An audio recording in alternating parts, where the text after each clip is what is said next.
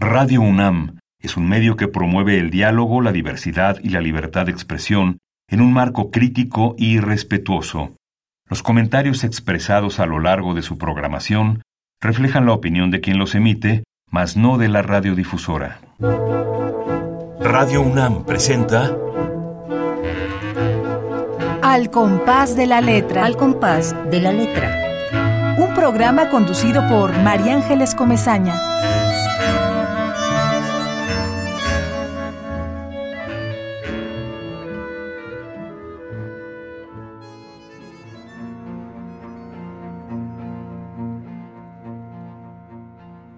A Most Unusual Camera, transmitido el 16 de diciembre de 1960.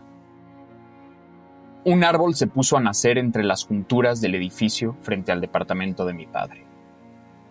La ventana enmarcó su fotogénesis para verlo sin mucho esfuerzo. No sé por qué mi padre llora. Lloró. Lloraba al verlo.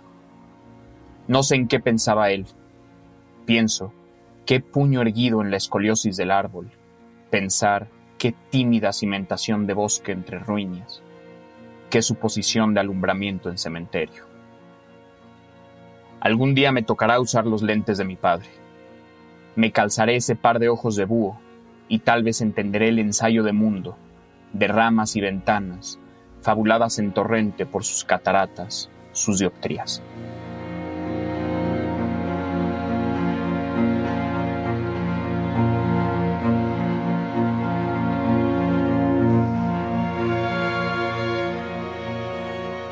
Muy buenas tardes, queridísimos amigos.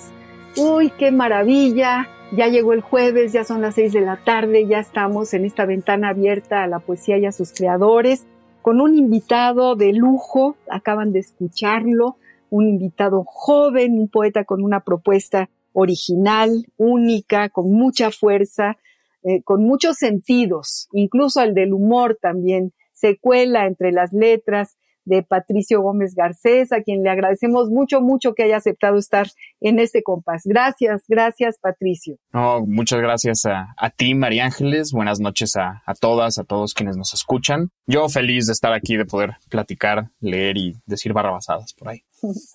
pues qué bueno, porque de eso se trata. Eh, yo saludo a quienes ya sé que están del otro lado, porque este ya, ya está constituida como la tertulia del compás de la letra. Y allá está Ramiro Ruiz Dura escuchándonos, escuchándote, Patricio Gómez Garcés, con muchas ganas de, de, conocer un, un, nuevo poeta y una nueva propuesta. También está Esther Valdés en Monterrey y nos está escuchando y le mandamos besos y abrazos y esperamos que esté muy, muy, muy bien. Y también está Azucena y su familia que aman a la poesía y que están siempre pendientes de a ver quién es el que llega al compás de la letra. Y a todos les mando un abrazo. Bueno, desde luego Pablo, Pablo de Tlalpan, eh, que escribe y es un poeta espléndido y que cada vez que, que alguien trae una palabra y una propuesta nueva se inspira y él también escribe.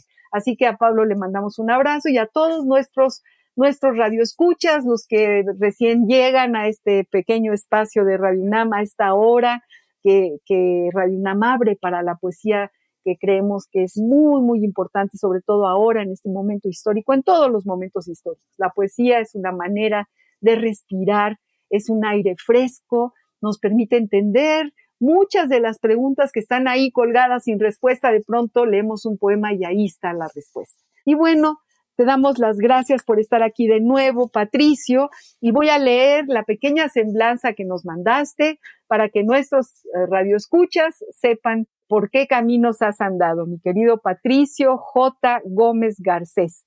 Fíjense qué joven es.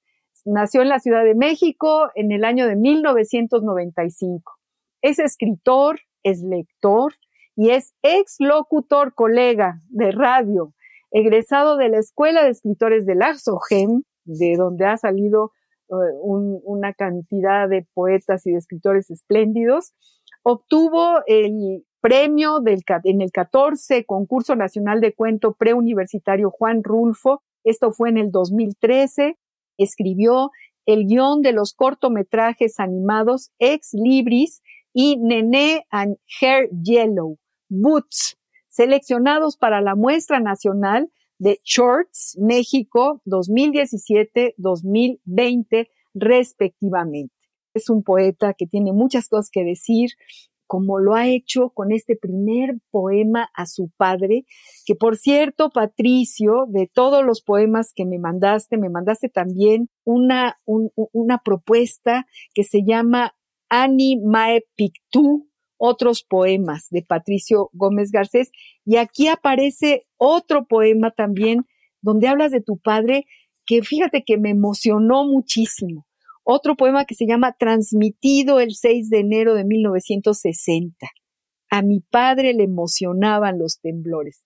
¿No lo tienes ahí? Sí, sí, sí, claro. Léenos este, como que se toca con el primer poema que nos diste, que nos regalaste al inicio del programa. Patricio querido, qué bonito, qué, qué metáforas. Y sabes qué, qué me gusta, me gusta la frescura y la claridad. O sea, no le falta ni le sobra. Es tú estás proponiendo una historia detrás de tu poema y, va, y va como flotando, como, como navegando en tu imaginación y, la terminas con verdadera propiedad. Y eso es lo que me gusta de, tu manera de escribir. Muchas gracias, es, es muy emocionante. Estos poemas son muy importantes, seguramente ya tendremos oportunidad de platicar en, en unos ratitos más, pero sí son constituyen una parte de mi, de mi obra poética, si así se puede llamar o empezar a llamar. Eh, quizá capital, ¿no? De lo más importante que he escrito y no que escribiré, ojalá no, pero sí que he escrito. Es muy interesante. Luego nos cuentas esta historia. Yo me, metí a, buscar quién es eh, Anime Paktuk.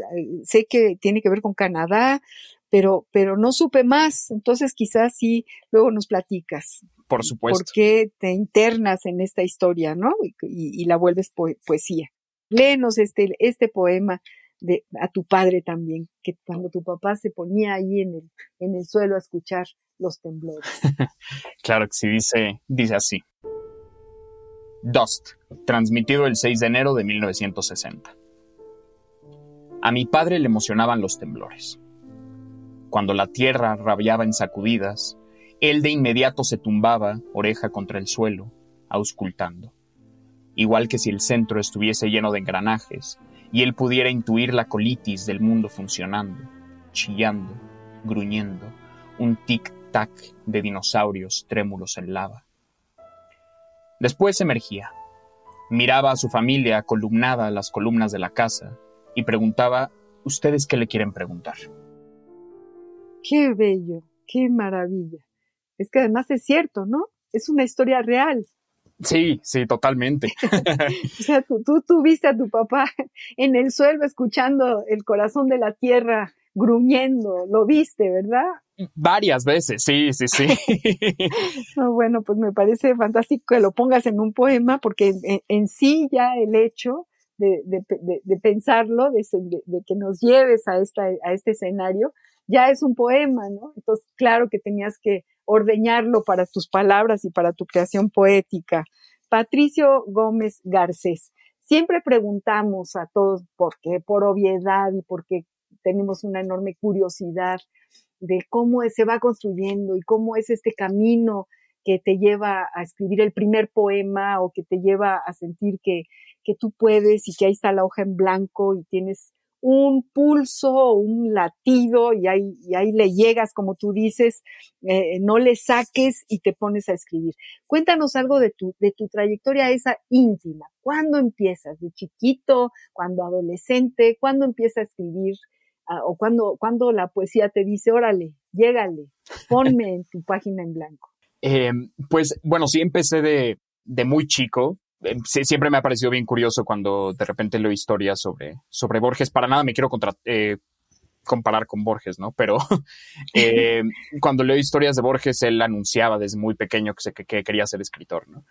Y me, pasa muy similar, yo, o me pasó muy similar desde, desde muy niño, me anuncié como futuro escritor y no sé por qué ocurrió, no, no sé exactamente cómo, me gustaría poder rastrear hacia un momento exacto, pero creo que siempre estuvo. Sí recuerdo el, primer poema que, escribí, bastante impresentable y hace poco lo encontré en una hoja muy divertida.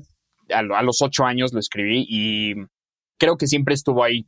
Eh, sin embargo, como el, trabajo con la poesía ha sido mucho más dispar, siempre digo que, bueno, mi, suegro tiene una anécdota curiosa que dice que cuando le preguntan cuál es el mejor vino blanco, él dice que el mejor vino blanco es tinto.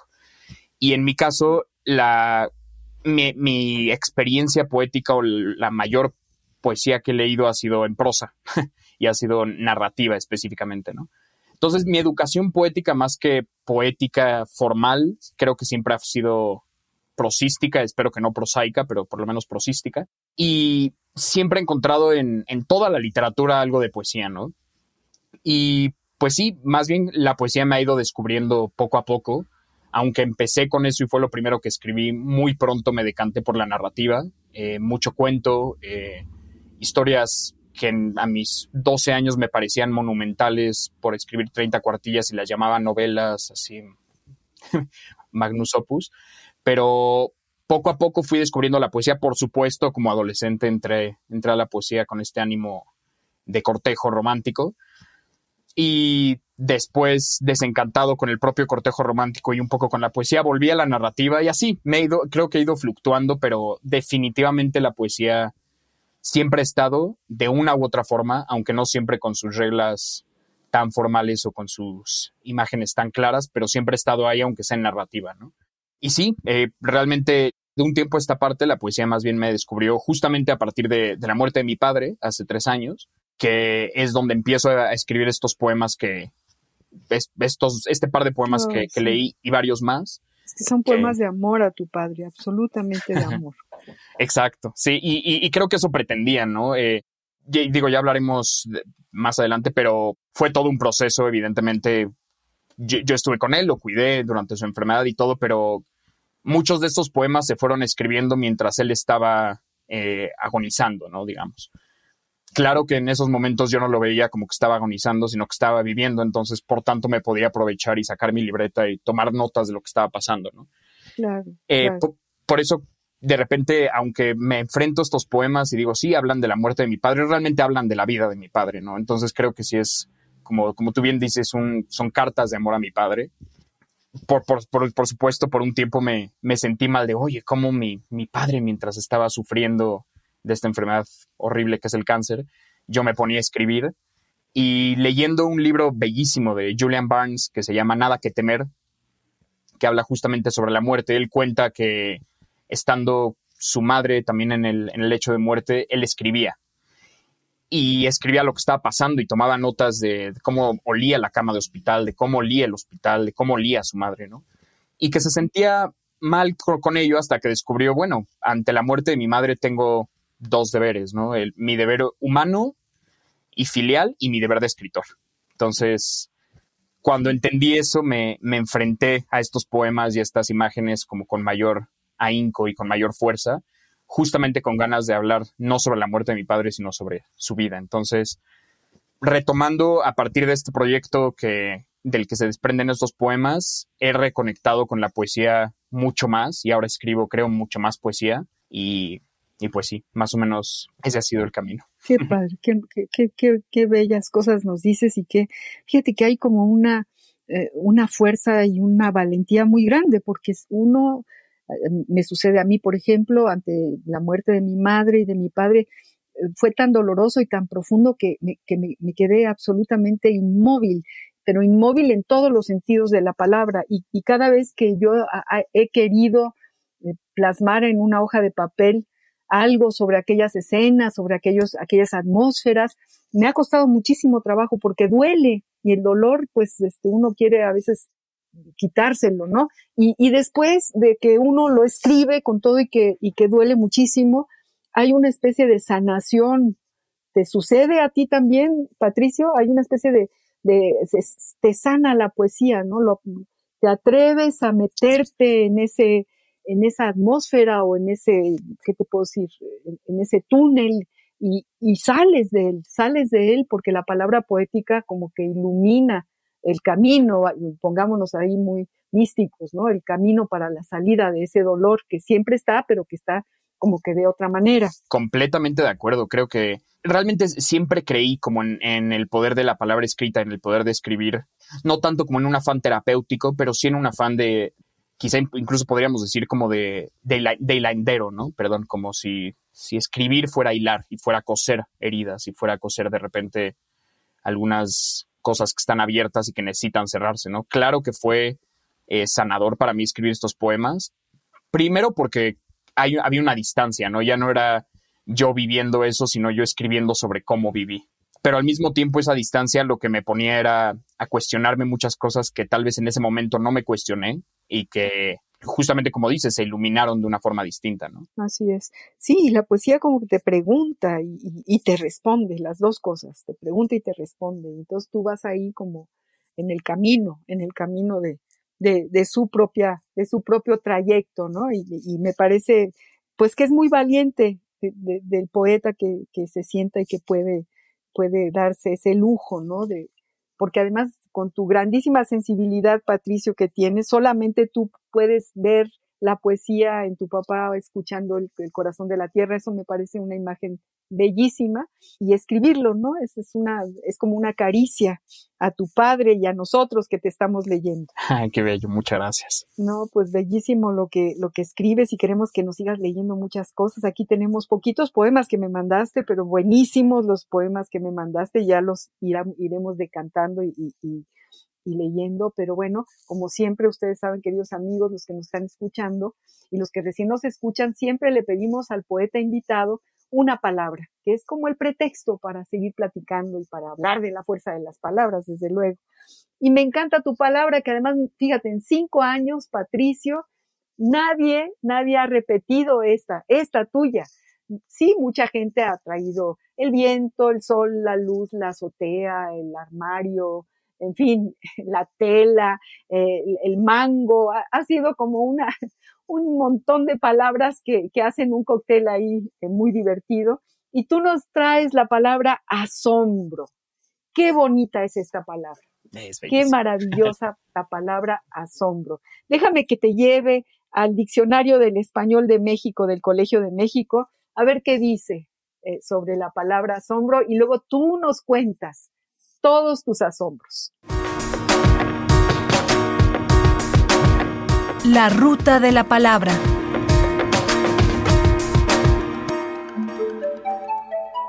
Asombro.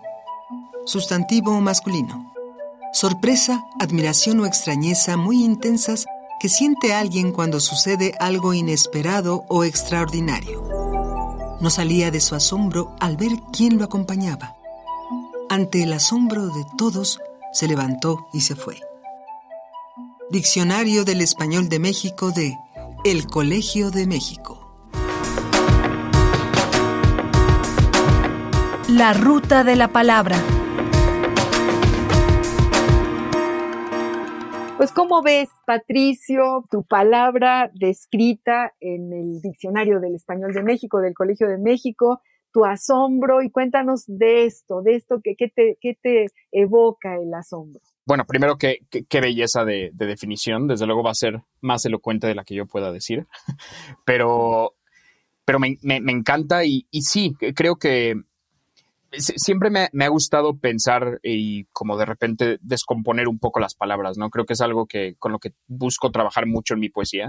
Y me gusta pensar en el asombro como una A sombro, no sé, separar la A del, sombro y pensar que el, asombro es quizá como una forma de quitarnos sombras, ¿no? Quizá puede sonar muy, muy obvio, porque al final si, si el asombro, una imagen que puede saltar es una luz, justamente, ¿no? Como, como mencionabas antes. Eh, y me gusta, me gusta esa idea. Cuando yo pienso en asombro, otra palabra que me viene casi unida a ella es eh, inmenso, la palabra inmenso o inmensidad. Y pienso en esta palabra eh, por un hay, un monólogo teatral que escribió Alessandro Barico, que se llama Novecento, que después hizo película Tornatore y es una belleza. Seguramente la conoces y, si no, y si no a los radioescuchas que la conozcan también, es, una, es una maravilla. Y hay un momento en que este personaje que nació en un barco que ha vivido todo el día y toda la vida más bien rodeado de mar y nunca ha visto el mar y nunca ha conocido el mar como se debe conocer, escucha a un hombre, a un, a un vagabundo que ha recorrido muchas tierras y que en algún momento llegó al mar decirle que escuchó el grito del mar, ¿no? Y que el grito del mar era, la vida es inmensa, ¿por qué no se dan cuenta que la vida es inmensa? Y en ese sentido, la palabra inmenso y la palabra asombro van muy unidas porque creo que lo que más busco, no solo en mi trabajo literario, no solo en mi trabajo poético, sino también en mi vida en general, es, es la inmensidad, ¿no? El, asombro constante. Y creo que la razón por la que cuando el mar en Novecento grita, ¿por qué no se dan cuenta que la vida es inmensa? Es justamente porque creo que hemos perdido de repente o podemos tender a perder nuestra capacidad de asombro.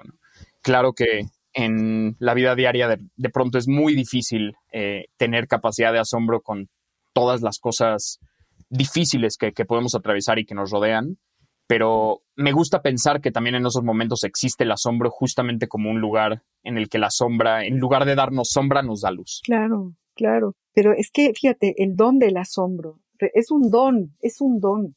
Yo pienso que imagínate tú eh, este don que nos permite eh, mirar una cosa pequeña y, darle esa inmensidad de la que tú hablas, el asombrarte por las cosas que pasan. Una hormiga eh, que va eh, cargando una, que una amiguita de pan que, que cayó de la ventana. Eso es un asombro. En realidad, toda la vida es un asombro. Lo que pasa es que no podemos perder, no, no, no la hemos perdido el don del asombro ni la capacidad de asombro, claro que no. A veces estamos apabullados por cosas que son absolutamente poco asombrosas y que la vida cotidiana nos va llevando ahí por, por un discurso comercial y demás historias que, que, hay que ir sorteando y hay que ir como desbaratando porque detrás de todo eso, detrás de todo, detrás de cada poema hay un asombro enorme. A mí me asombra tu poesía y me emociona.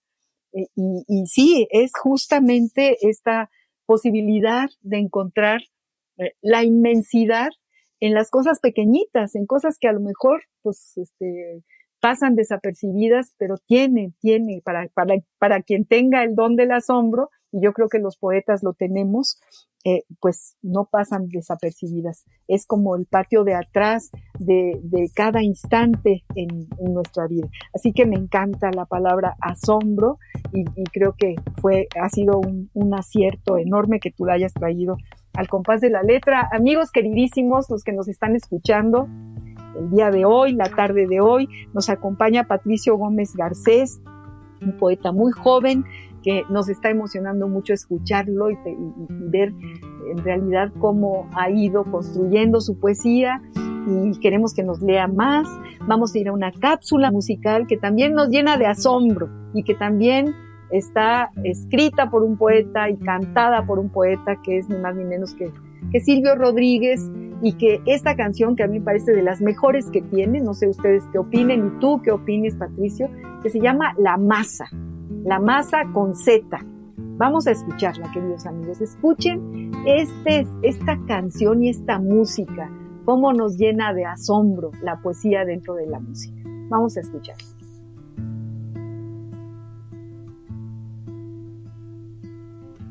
Si no creyera en la locura de la garganta del sinsonte, si no creyera que en el monte se esconde el trino y la pavura. Si no creyera en la balanza, en la razón del equilibrio,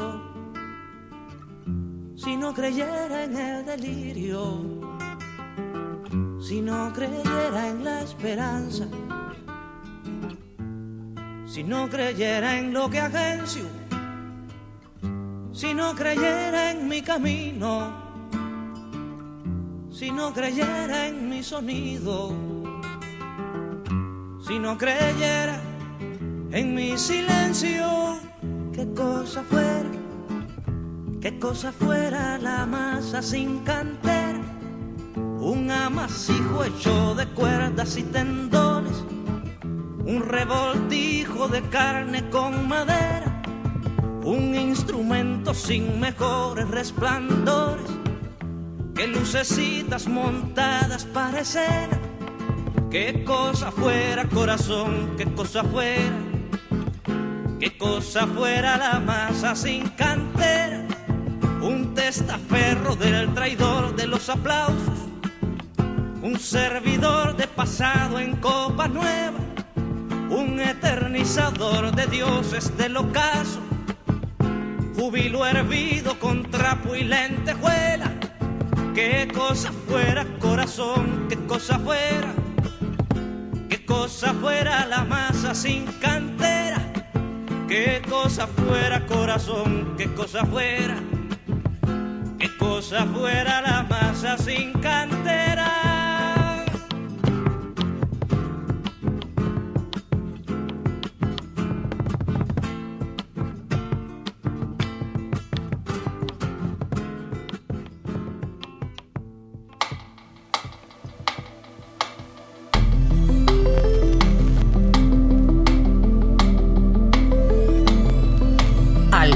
De la letra.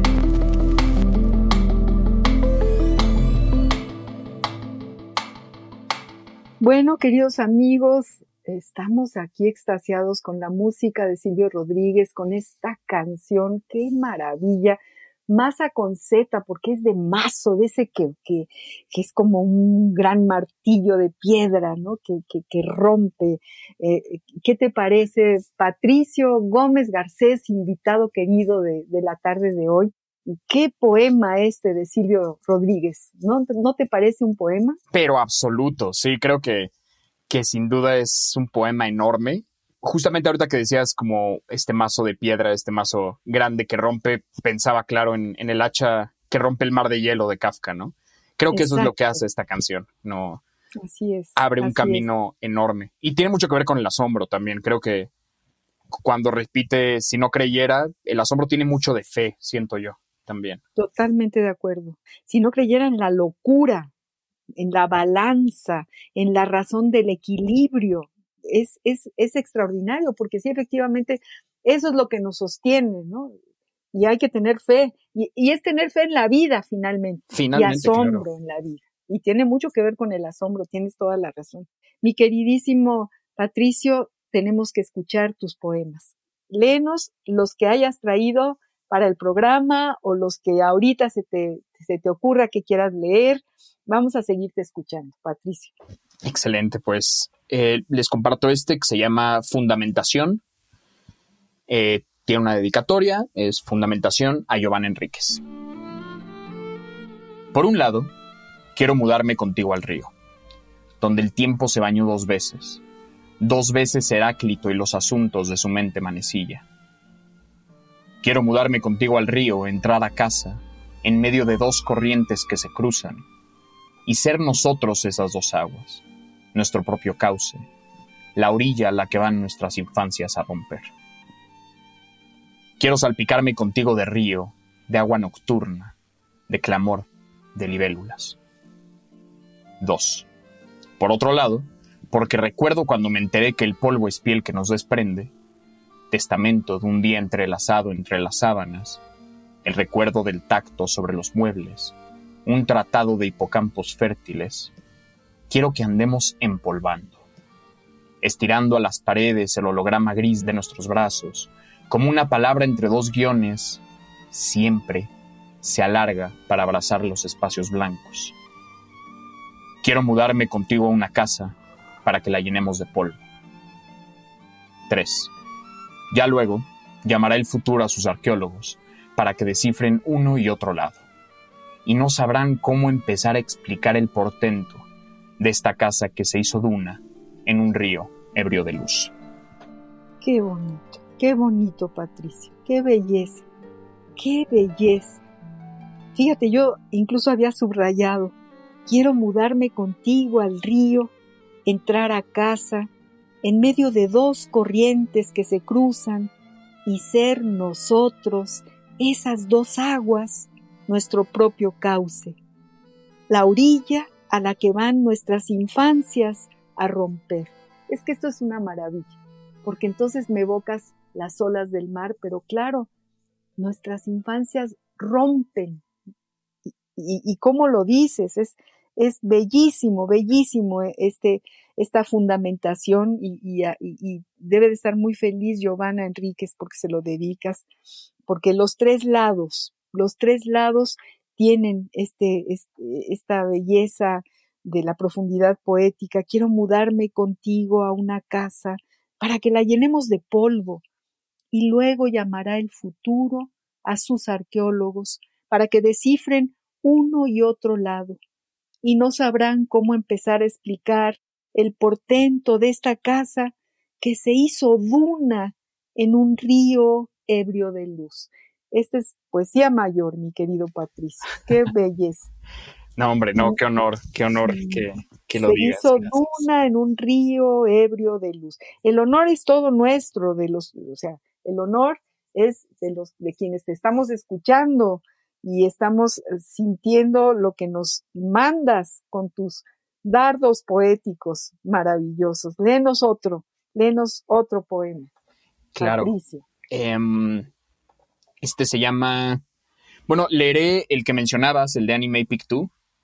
Si te parece bien. Es, Me es- parece bien. Y cuéntanos un poco esa historia para entenderla. Yo, yo, yo quise, o sea, me gustó tanto lo que escribiste que, que realmente me quedé con muchas ganas de conocer eh, la historia atrás de tu poesía, porque yo creo que toda, la, toda poesía tiene una historia detrás que, que la impulsa, ¿no? Que, que la echa a volar.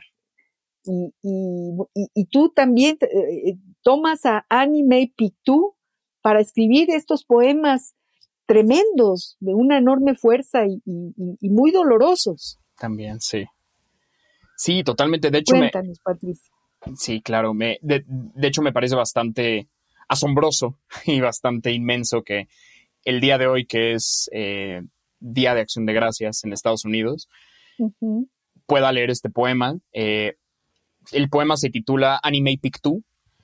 Eh, Anime Pictou fue una activista indígena de, Canadá, una activista Mi'kmaq, eh, que en, los 70, específicamente en el 76, ella estuvo eh, muy metida en, esta lucha que surgió a partir de, de 1973 con el American Indian Movement para retomar algunas de las tierras que el, gobierno eh, estadounidense robó a las, a las naciones indígenas. ¿no? Y fue catalogada por el FBI, por todas las agencias que aseguran, entre comillas, nuestra seguridad y resultan más peligrosas, como una mujer peligrosísima, porque era una mujer de ideas, era una mujer muy fuerte, era, ella era maestra eh, en, las reservaciones indígenas. El caso es que en, en su lucha y demás, un día, un 24 de febrero del 76, aparece en una carretera eh, congelada, muerta. Eh, cuando llegaron los, los forenses, dijeron que, que se había congelado, sin embargo, tenía un tiro en la cabeza, entonces fue ejecutada. Y el FBI, para investigar supuestamente y tomar sus huellas digitales, en lugar de tomar una muestra de sus huellas digitales, le cortaron las manos. Qué cosa. Y así el cuerpo congelado se llevaron sus manos a, a Washington, ¿no? Y, y al día de hoy no se sabe exactamente quién fue, por qué fue.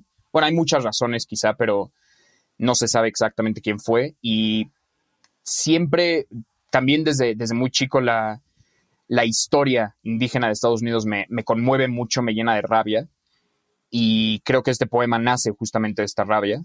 Y, y bueno, más o menos esa es la, Es un poema, es una denuncia. Fíjate qué, qué historia. Y lo que es muy raro es que yo me metía a ver en internet, tenía que haber algo. Pues hay muy poco. Prácticamente no, no aparece la historia de esta mujer. Incluso aparecen como cuestiones comerciales con el, con este nombre, pero, pero no aparece esto que tú estás contando y que, y que dejas plasmado en tu poesía, que es durísimo, ahorita lo vamos a escuchar. Pero qué cosa, ¿no? O sea, está borrada también de, las redes. Totalmente, y, creo que es justamente una, de las prácticas coloniales que se han emprendido contra la historia indígena en general, ¿no? Hay, muy pocos registros de, de sus protagonistas. Eh, si a eso le añadimos que tenemos protagonistas como anime, que son, además de protagonistas indígenas, protagonistas mujeres, se borra el doble, ¿no? Entonces es una tristeza y si es, creo que no, no solo de la rabia de la historia, sino de la ausencia de archivo de la historia, creo que nace este poema, sí, como dices, de, de denuncia y, y, sí, definitivamente rabioso. Y es un poema que acompaña el interés que siempre he sentido por la historia indígena de Estados Unidos, llena de, tachaduras, lleno de borrones, y, en el que definitivamente un, personaje como, como Anime, que no solo es personaje indígena, sino además mujer, eh, sufre de dobles borrones, ¿no? Es fantástico lo que estás diciendo y te lo agradezco muchísimo que, la traigas a la orilla de, del programa. Eh, Patricio, que, y, ahora vamos a escuchar, amigos, escuchen este poema. Es una denuncia, una verdadera denuncia. Y vuelvo a repetirte lo que te decía hace un ratito, es que está borrada la historia de esta mujer. Me metí a buscarla porque yo no la conocía, la conozco ahora gracias a ti y además no la voy a olvidar nunca más y, voy a tratar de, enterarme de, más de su vida y de su lucha, pero me parece fantástico que tú la traigas, Patricio, porque vuelvo a decir, es una denuncia, una denuncia que es importante y que nos hace mucha falta. Escuchen, amigos, este poema que va a leer Patricio Gómez Garcés sobre la historia de esta mujer y de sus manos que realmente eh, nos, duele el alma y el corazón, pero nos parece muy, muy importante escucharla. Anime y Pictu 1. La muerte es un cambio de palabras. Apareció mi cuerpo en una cuneta de la Ruta Estatal 73, en la Pine Ridge, Lakota, Dakota del Sur, el 24 de febrero de 1976 pero no morí allí. Ya estaba congelada cuando llegaron. El forense dijo que llevaba diez días así, que me mató la hielera, que es el cielo a veces, pero la sangre que la hipotermia debió haber lanzado por mi boca encontró la pólvora en mi nuca. Pero eso, la bala, la dijeron después. Quienes me conocieron viva se negaron a reconocerme muerta y me enterraron así sin nombre, otra cruz en el mirador de la ruta, otra cruz para detener la inundación que nos depreda. Porque dijeron que no estaban seguros de que yo fuera Anime, el FBI sugirió examinar mis huellas digitales en otro lado. ¿Para qué tomarse el tiempo de plantar mi cuerpo si solo necesitaban el follaje? 2. Las manos de Anime Pictu. Entre mano y manco cabe la curva de un cuchillo. Qué desgastante cortar las manos. Qué agotador trabajo para las manos este trabajo de cortarnos. Una vez decapitamos a un conejo que un blanco iba a comerse y nos agotamos. Para decir blanco, decimos guasichu, aquel que se come lo que iba a comerse alguien más, el inmerecido pedazo más grande de la carne el inmisericorde rellano más grande de la luz, el cuarto más grande de la casa. Se agota la piel, sangre a borbotones, grasa, cartílagos, venas a borbotones, huesos, se agota la grasa, puro hueso, y al encontrar el hueso blanco, se regocijan. Qué cansado es hindirnos de un cuerpo congelado por la nieve blanca, apuntalado por la muerte blanca, solo para obtener un nombre. Speak hands for me, canta Casca cuando apuñala a Julio César. Y desde eso nos temen, y por eso nos cercenan. No quieren saber lo que las manos pueden hablar. Nuestro nombre verdadero, nuestra lengua que danza, el uranio en la montaña, la retroexcavadora en el patio, los tratados estancados, el asesinato político, el asesinato por la tierra, el asesinato por los genitales el asesinato por el miedo que seguimos sin tenerles. Al final, la cáscara justifica el cuchillo. Nos cortan las manos porque le temen también a las manos que podamos contener y a lo que no sea mano que encuentren nuestras manos. La mano de Ira Hayes, ahí la tienen en las fotos de Iwo Jima, es nuestra mano toda. Las mismas ampollas por tocar el fuego, mano que aunque deje de acunar el embarazo de la botella, seguirá sin alcanzar el mástil de la bandera. Son estas manos las de Ira Hayes, siempre a punto de tomar, pero sin tomar del todo, lo que era suyo desde el principio. El miedo, qué agotador trabajo, qué desgaste tener que atravesarnos así. 3. Anime Pictu. Pero hundí los puños en la tierra cuando me mataron. Se necesitan muchas manos, muchas palas y evangelios para rebanar a quienes habitamos la Gólgota mucho antes de reconocernos en las cruces.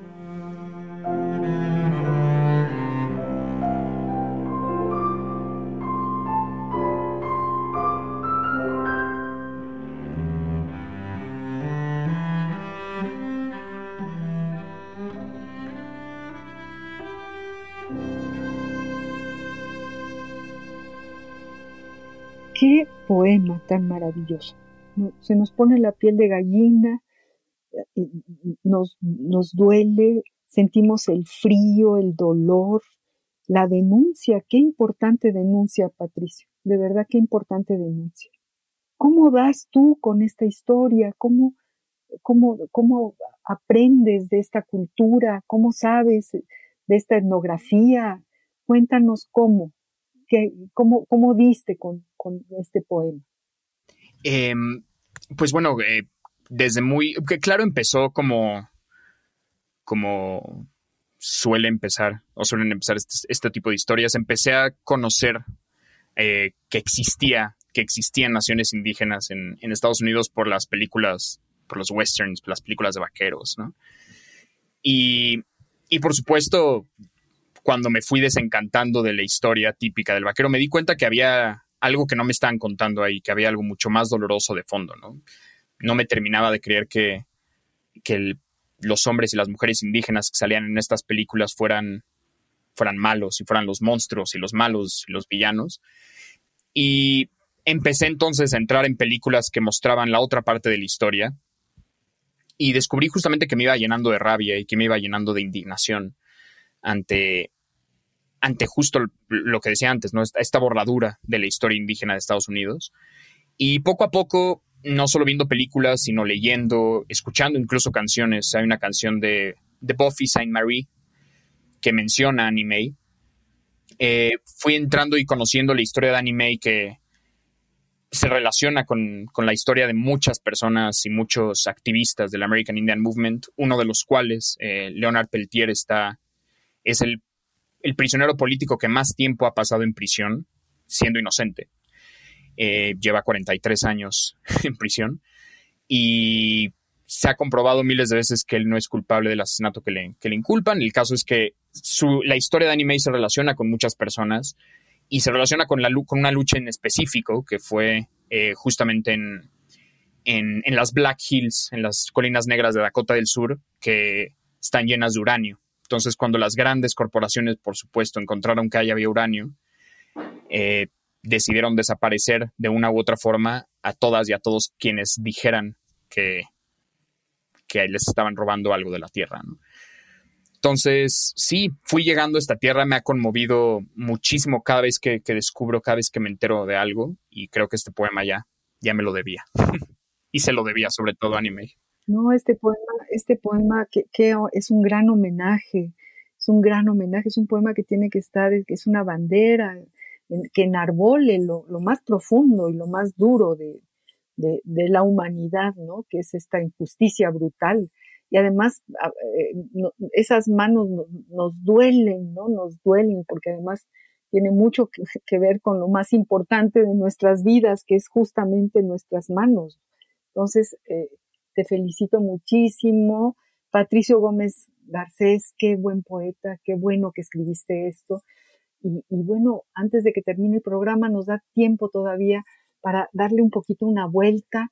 Estamos como muy conmovidos y, este poema no nos lo, no nos lo vamos a, dejar aquí en el, vilo del, compás, nos lo llevamos en el corazón y lo vamos a seguir leyendo porque la poesía eh, justamente tiene esa calidad de, servicio, pues este, no es una servidumbre la que guía los poemas, pero sí nos sirve, nos ayuda, nos, hace entender um, partes de la historia y de la vida que, solamente con un poema así, así como, como si, fuera un masazo hablando de la masa que escuchamos de Silvio, ¿no? Fue, tú le diste, le diste en el clavo y lo dejas ahí como una enorme denuncia. Y bueno, vamos a una, a una cápsula distinta, un poco distinta, que, que son nuestros epistolarios. Ya te contaba yo a ti, Patricio, que cada, cada programa trae una carta de algún escritor, porque nos gustan las cartas simplemente por, por el capricho y el gusto de, de, meternos en la intimidad de una carta, eh, que, que, que, es única esa intimidad, porque alguien la escribe para alguien y nosotros nos metemos ahí en el medio, como boyeristas.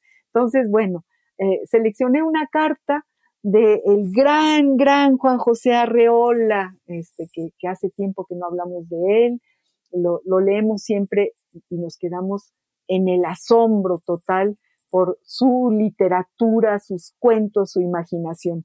Juan José Arreola escribía cartas de amor brutales a su mujer, a su, a su primer amor, a su primer gran amor. Y bueno, eh, aquí tenemos algunos fragmentos de una, unas cartas eh, de Juan José Arreola a su amadísima Sara. Escuchémoslas. Epistolario. Domicilio conocido. Domicilio conocido. Fragmento de algunas cartas de Juan José Arreola a su amadísima Sara, compiladas por Alonso y José María Arreola, nietos del escritor. Noviembre 16, 1938. ¿Qué has puesto en tu recuerdo? Hay algo que te hace inolvidable. Conociéndote ya no se puede vivir sin ti. Conociéndote como yo creo que empiezo a conocerte. ¿Sabes? Pienso que una persona como tú puede hacerse amar toda la vida.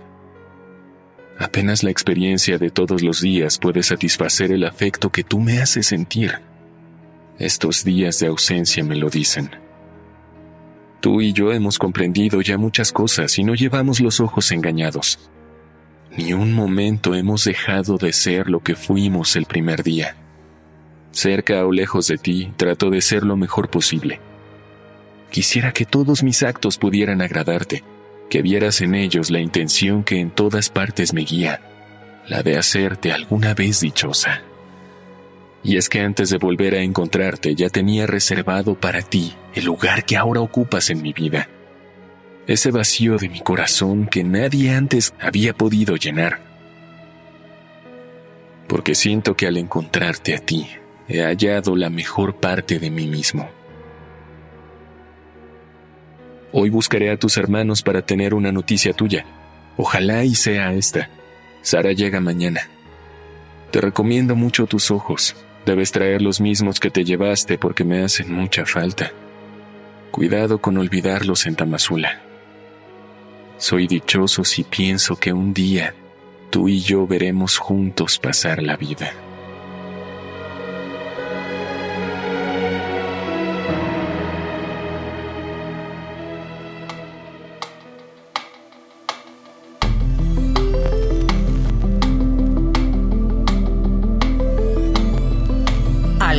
De la letra.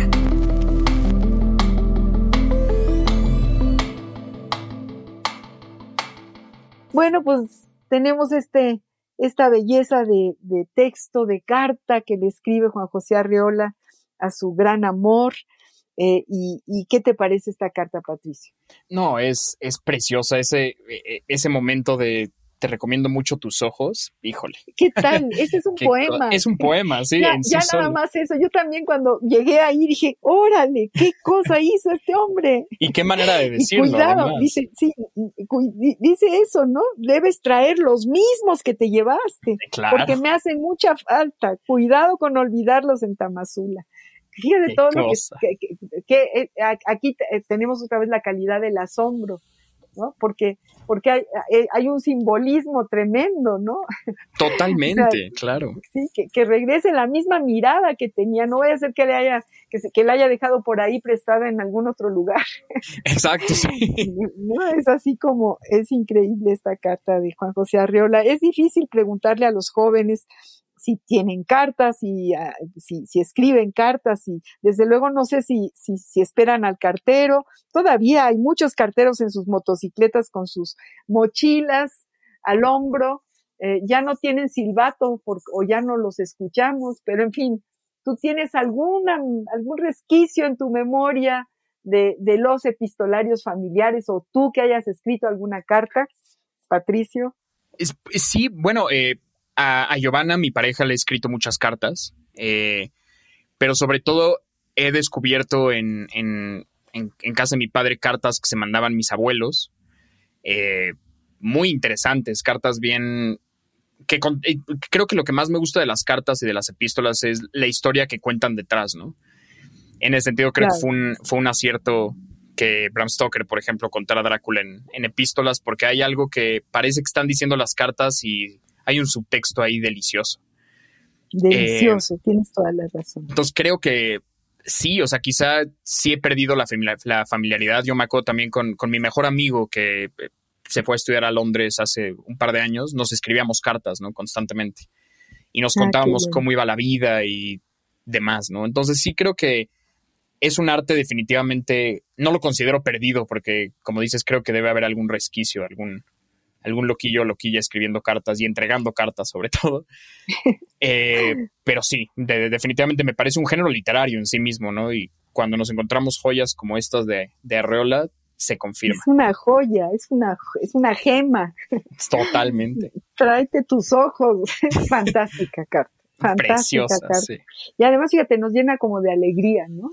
Exacto. Qué alegría da encontrarte con un hallazgo literario de este tamaño.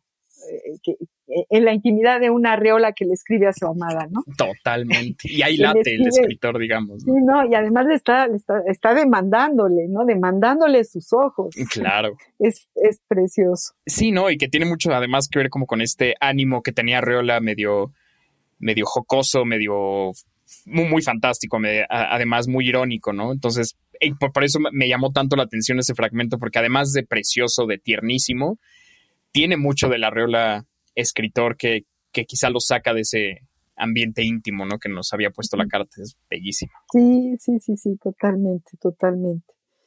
Estamos, queridos amigos, platicando y no queremos que se acabe este programa, platicando con Patricio Gómez Garcés, que nos está contando cosas que se nos van a quedar en el corazón por mucho tiempo y nos está leyendo su poesía que es magnífica y es otro hallazgo y nos llena de alegría tenerte en el programa y te pido que, sigas leyéndonos otro poema eh, porque ya se nos acaban los minutos, eh, pasan demasiado rápido y queremos terminar este programa escuchando tu poema. Por supuesto, yo feliz y nada más una vez más agradecerte a ti, María Ángeles, agradecerle a Ivonne y, al espacio de Radio UNAM por, por tenerme aquí. Ha sido una conversación que, esperemos, que espero podamos continuar en cabina o fuera de, ella también. Eso ten la seguridad que sí, claro que sí. Y bueno, el, el poema dice así, deshabitar. Así es lo que queda, el espejo Pura especulación porque así, ni modo, son las palabras. Así la tierra a la que te asiste, así, como si no fueran las sábanas roídas de tu cama. Así eran las palabras que repetiste hasta que perdió el sentido la lengua. Así el intersticio en el sofá, donde quedó el sentido, las monedas, los rufles, el control. Así el dolor en la palma por asirte, ya lo dije, al fuego de un vocablo que no recordabas. Así la repetición, que algo de pies ha de tener en sus raíces. Así el grafito, la tinta, así las manchitas rosas del abrigo, que nunca confesaste derrame, accidente o estertor. Así la memoria que vuelve, así la bóveda con la que soñaste, así lo que no alcanzaste a dibujar. Así, justo así, como un espejo con su posición de lo que mira, así la palabra que recuerdo por ti, así el dibujo que me imagino, así la manchita rosa, flor en el ojal, así el fuego, apenas fatuo, menos que un foco. Así, así, así se ve, así caminan los fantasmas en una casa vacía.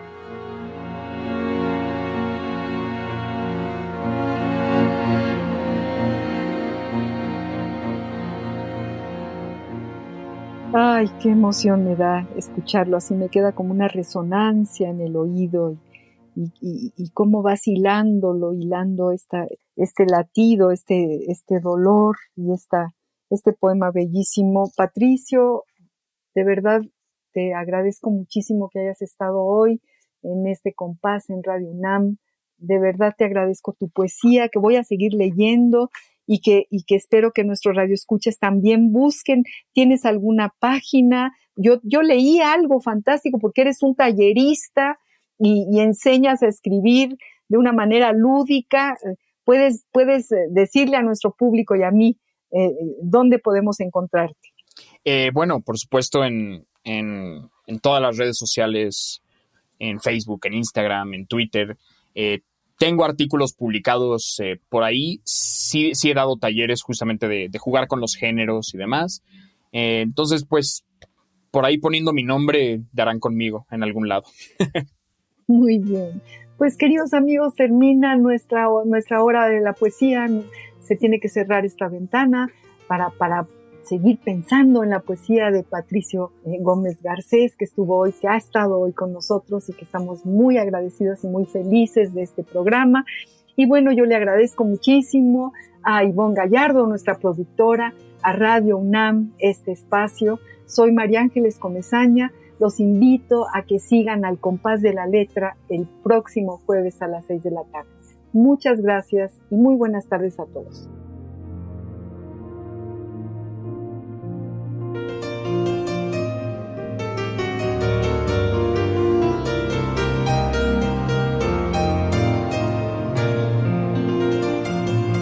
Muchas veces te dije que antes de hacerlo había que pensarlo muy bien. Que a esta unión de nosotros le hacía falta carne y deseo también. Que no bastaba que me entendieras y que murieras por mí. Que no bastaba que en mis fracasos yo me refugiaré en ti. Y ahora ves lo que pasó al fin nació. Al pasar de los años, el tremendo cansancio que provoco ya en ti. Y aunque es penoso, lo tienes Radio UNAM presentó Al compás de la letra. Al compás de la letra. Un programa conducido por María Ángeles Comezaña.